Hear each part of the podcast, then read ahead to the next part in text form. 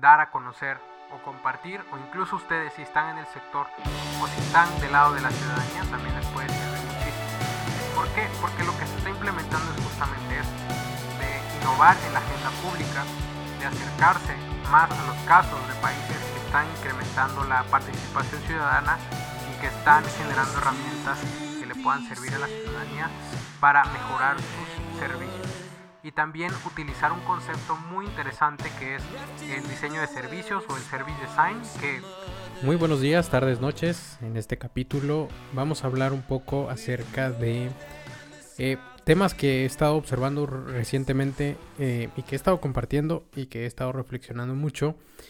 Hoy vamos a hablar un poco acerca de lo que está sucediendo con diferentes vertientes relacionadas sobre todo con el involucramiento ciudadano con los temas de innovación y también desarrollar una temática, una narrativa diferente hacia lo que se puede hacer como emprendedores, como emprendedoras en el ambiente público. Por un lado, y en primera instancia, hay que saber diferenciar entre el sector público, tal cual como se reconoce como la administración pública, que tiene que ver con la gestión, o sea, dígase la administración de un municipio, de una ciudad, de un estado o de hasta un país. Eso forma parte de gestión pública, digamos la administración tal cual, y que generalmente las personas que están en esos, em, en esos rubros o en esos sectores, pues se desea y es altamente deseable que sean personas que tengan conocimiento técnico de metodología o de conocimiento de administración tal cual relacionado con la administración pública. Evaluación en base a resultados, eh, por ejemplo, también con la parte de desarrollo de matriz de indicadores, todo lo que tiene que ver con la administración pública tal cual, que está enfocada precisamente para entregar servicios públicos de calidad y también poder desarrollar planes de trabajo acorde a los presupuestos que pues cada año tienen acceso las diferentes instituciones en sus diferentes niveles. Por otro lado, tenemos el tema político, que ya es tal cual em, en algunos escenarios o en algunos em, espacios, pues ya muy eh, enraizado en lo que es el sector público, tal cual como la administración. Y lo público a veces se entiende como lo político, que aquí es donde surge justamente la confusión. Cuando se habla de lo político, se transforma hacia lo público, pero sin tomar en cuenta la administración. Y aquí es donde surge la principal, em, eh, ahora sí que conversación y que abre de cierta manera diferentes opiniones diferenciadas.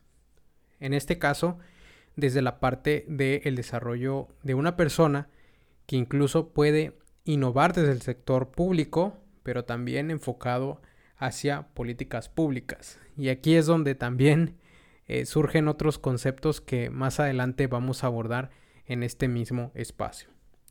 Entonces, vamos a hablar sobre todo de esta vertiente que se desarrolla y que viene dando mucho de qué hablar, que es la innovación pública y el emprendimiento eh, desarrollado desde el sector público, que aquí es donde eh, justamente a través de lo que he logrado observar en los ecosistemas casi no se relaciona o no se eh, da como ese espacio a personas que están desde el sector público tratando de empujar agendas o de empujar em, ciertas posibilidades que se pueden lograr.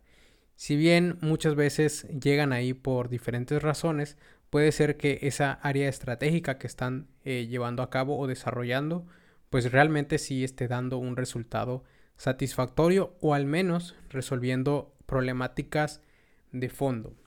Y aquí se sataniza mucho porque justamente en el sector eh, privado, perdón, eh, hay mucho talento, hay mucha, mucho conocimiento del tema de la gestión de los recursos, de cómo administrar eh, personas, tiempos, hay metodologías. Y todo esto también es de mucho valor cuando se está desarrollando un trabajo hacia lo público. Si bien el tener o desarrollar una carrera en el servicio público en algún momento puede ser como eh, un aprendizaje también de cómo funciona el sistema y cómo desde la ciudadanía posteriormente se puede transformar y se puede incluso cultivar a que pueda cambiar o que pueda agilizar sus diferentes eh, eh, vertientes.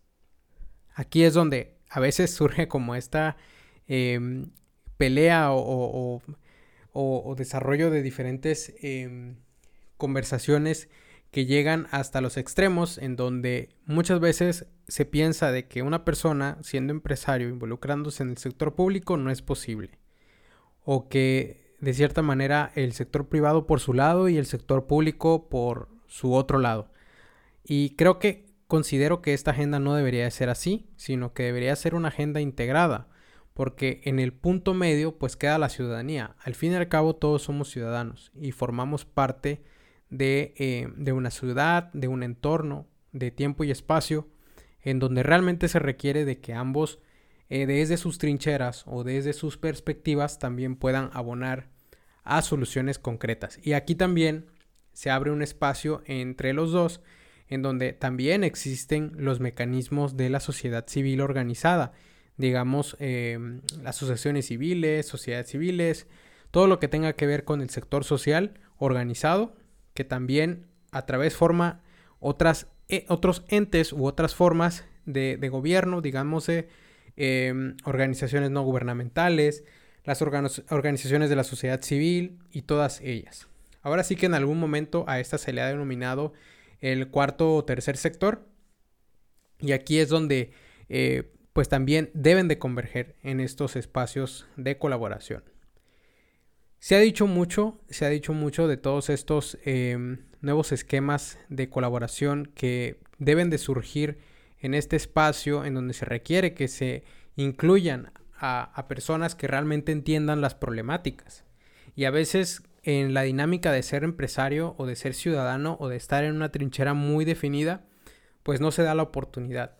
Puede ser que en algún momento llegue eh, esa puerta o ese espacio en donde se permita o se em, invite a formar parte de un cargo público. Yo la verdad lo recomiendo mucho. Por ahí algunos, em, ahora sí que eh, personas que se han dedicado a la innovación pública recomiendan realmente que al menos dediquemos un año, dos años a entender cómo es que funcionan las instituciones, porque de aquí pueden salir muchas soluciones, pueden salir muchas posibilidades de lo que se puede lograr y de lo que se puede reflexionar estando dentro de ellas. Y aquí también pues se descubre, ¿no? Se descubre eh, realmente si se tiene la vocación de servir o de plano pues mejor en el sector privado, tomas decisiones por tu cuenta tienes la posibilidad y la flexibilidad de abrirte a otros espacios a los que quieras y pues no hay ningún límite. Ahí es donde surge esta parte de que pues en cierto modo es satisfactorio poder formar parte de estas agendas eh, más empresariales o más privadas, que es ahí donde muchas de las personas prefieren estar. Muchos de los países que conocemos que son eh, punta de lanza en innovación o que son eh, parte de los top, de los más innovadores, justamente han tenido la fortuna de tener personas que entienden de innovación pública, entienden que en la transparencia, la innovación y el involucramiento ciudadano desde una perspectiva de generación de ideas y de espacios de colaboración que deben de ser abiertos, que deben de ser compartidos y que deben de ser eh, no grupales o tribales, por así decirlo, sino que deben de ser abiertos y conectados de manera ecosistémica a otros sistemas o grupos de interés. Es ahí donde nos damos cuenta de que la gran mayoría de, eh, de los retos que se tienen a veces es por el desconocimiento mismo de que pues no se conocen o no se hablan o no colaboran. Y creo que ahí es donde surge el mayor reto de la, de, de la innovación pública. Si no generamos estos espacios de colaboración o de conversación en donde podamos escuchar a todas las partes involucradas y se puedan generar soluciones o que podamos ver el problema desde sus raíces y también haciendo una reflexión desde el punto de vista de lo que genera este problema em, desde un punto de vista sistémico. Creo que ahí pueden surgir muchas soluciones y es muy em, factible que ambos sectores tanto el público y privado, en algún momento participen para la generación de soluciones de estos mismos. Hay ejercicios en varios países, hay ejercicios importantes como los presupuestos participativos, está la organización mundial que aboca por el gobierno abierto, que esa es una agenda sumamente importante y que en México desgraciadamente no se le ha tomado la relevancia suficiente. Considero que hay una agenda importante pendiente eh, y se los puedo decir yo que vengo del sector de la sociedad civil. Ha sido todo un reto poder implementar estos mecanismos de participación ciudadana y sobre todo en estados donde pues hay un reto importante de que la ciudadanía se involucre más. Y en ese, en ese espacio de involucramiento de la ciudadanía creo que abre brecha sobre lo que requiere hacerse, pues no se hace muchas veces. Y ahí es donde creo que surge el, reto principal. Más involucramiento, el reconocernos a sí mismos y a sí mismas como parte de la solución. Creo que no podemos pensar de que un solo sector va a resolver al 100% las carencias o las debilidades que se tienen en los diferentes sectores, tanto público y privado, sino que deben de surgir una respuesta desde ambas partes. Y ahí hemos visto em, casos muy interesantes que vamos a hablar más adelante de innovadores públicos que han participado, que han formado parte de algunas administraciones y que también han brindado sus ideas para que se puedan lograr cambios sustanciales. Uno de ellos que vamos a hablar próximamente es San Pitroda, que es uno de los em, principales eh, asesores tecnológicos en su momento, en los años, em, ahora sí que en el siglo pasado, estuvo asesorando al primer ministro de la India para la implementación de este gran plan de conectividad y de conexión que pues al día de hoy India pues es punta de lanza en temas de telecomunicaciones, no tanto así en otros sectores, pero al menos en lo que es telecom y todo lo que es conectividad y telecomunicaciones, sí tiene un punto importante. Las cinco grandes consultoras, Infosys, Tata eh, y algunas otras más, pues también forma parte de esta eh, y que nacieron gracias a este boom de diferentes tecnologías y de implementaciones. Él es uno de los ejemplos, pero vamos a ver muchos más. En mi canal de Facebook y YouTube van a poder ver algunas de las plataformas que les compartí como a Political, lo que es el Observatorio de Innovación Pública y también por ahí algunas otras herramientas que pueden ocupar o que pueden también dar a conocer o compartir o incluso ustedes si están en el sector o si están del lado de la ciudadanía también les puede servir muchísimo.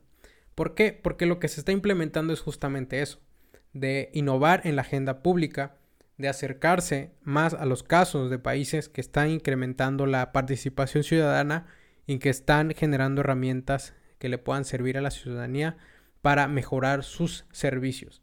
Y también utilizar un concepto muy interesante que es el diseño de servicios o el service design, que sin duda abre una brecha importante en poder diseñar servicios desde cero, pero también tomando en cuenta la interacción. hagamos de cuenta que si lo tomamos desde el punto de vista eh, de la interacción de las startups, este es el departamento de UX o el de UI, ¿no? La parte de interacción em, con las herramientas y todo esto que vemos a veces con la interfaz de usuario. Todo esto trasladado al sector público, considero que puede ser una herramienta poderosa y que incluso si ustedes conocen a alguien o si ustedes participan en ese sector, les considero que deben de tomarlo muy en cuenta. Están cambiando las tendencias, está cambiando lo que es la participación del sector público y su rol ante la sociedad. ¿Realmente está generando un valor? ¿Realmente está generando los espacios? Creo que esa es la gran pregunta que nos debemos de hacer más adelante. Pero que algo quede claro, que es de que es necesaria la participación de todos los sectores para la generación de soluciones.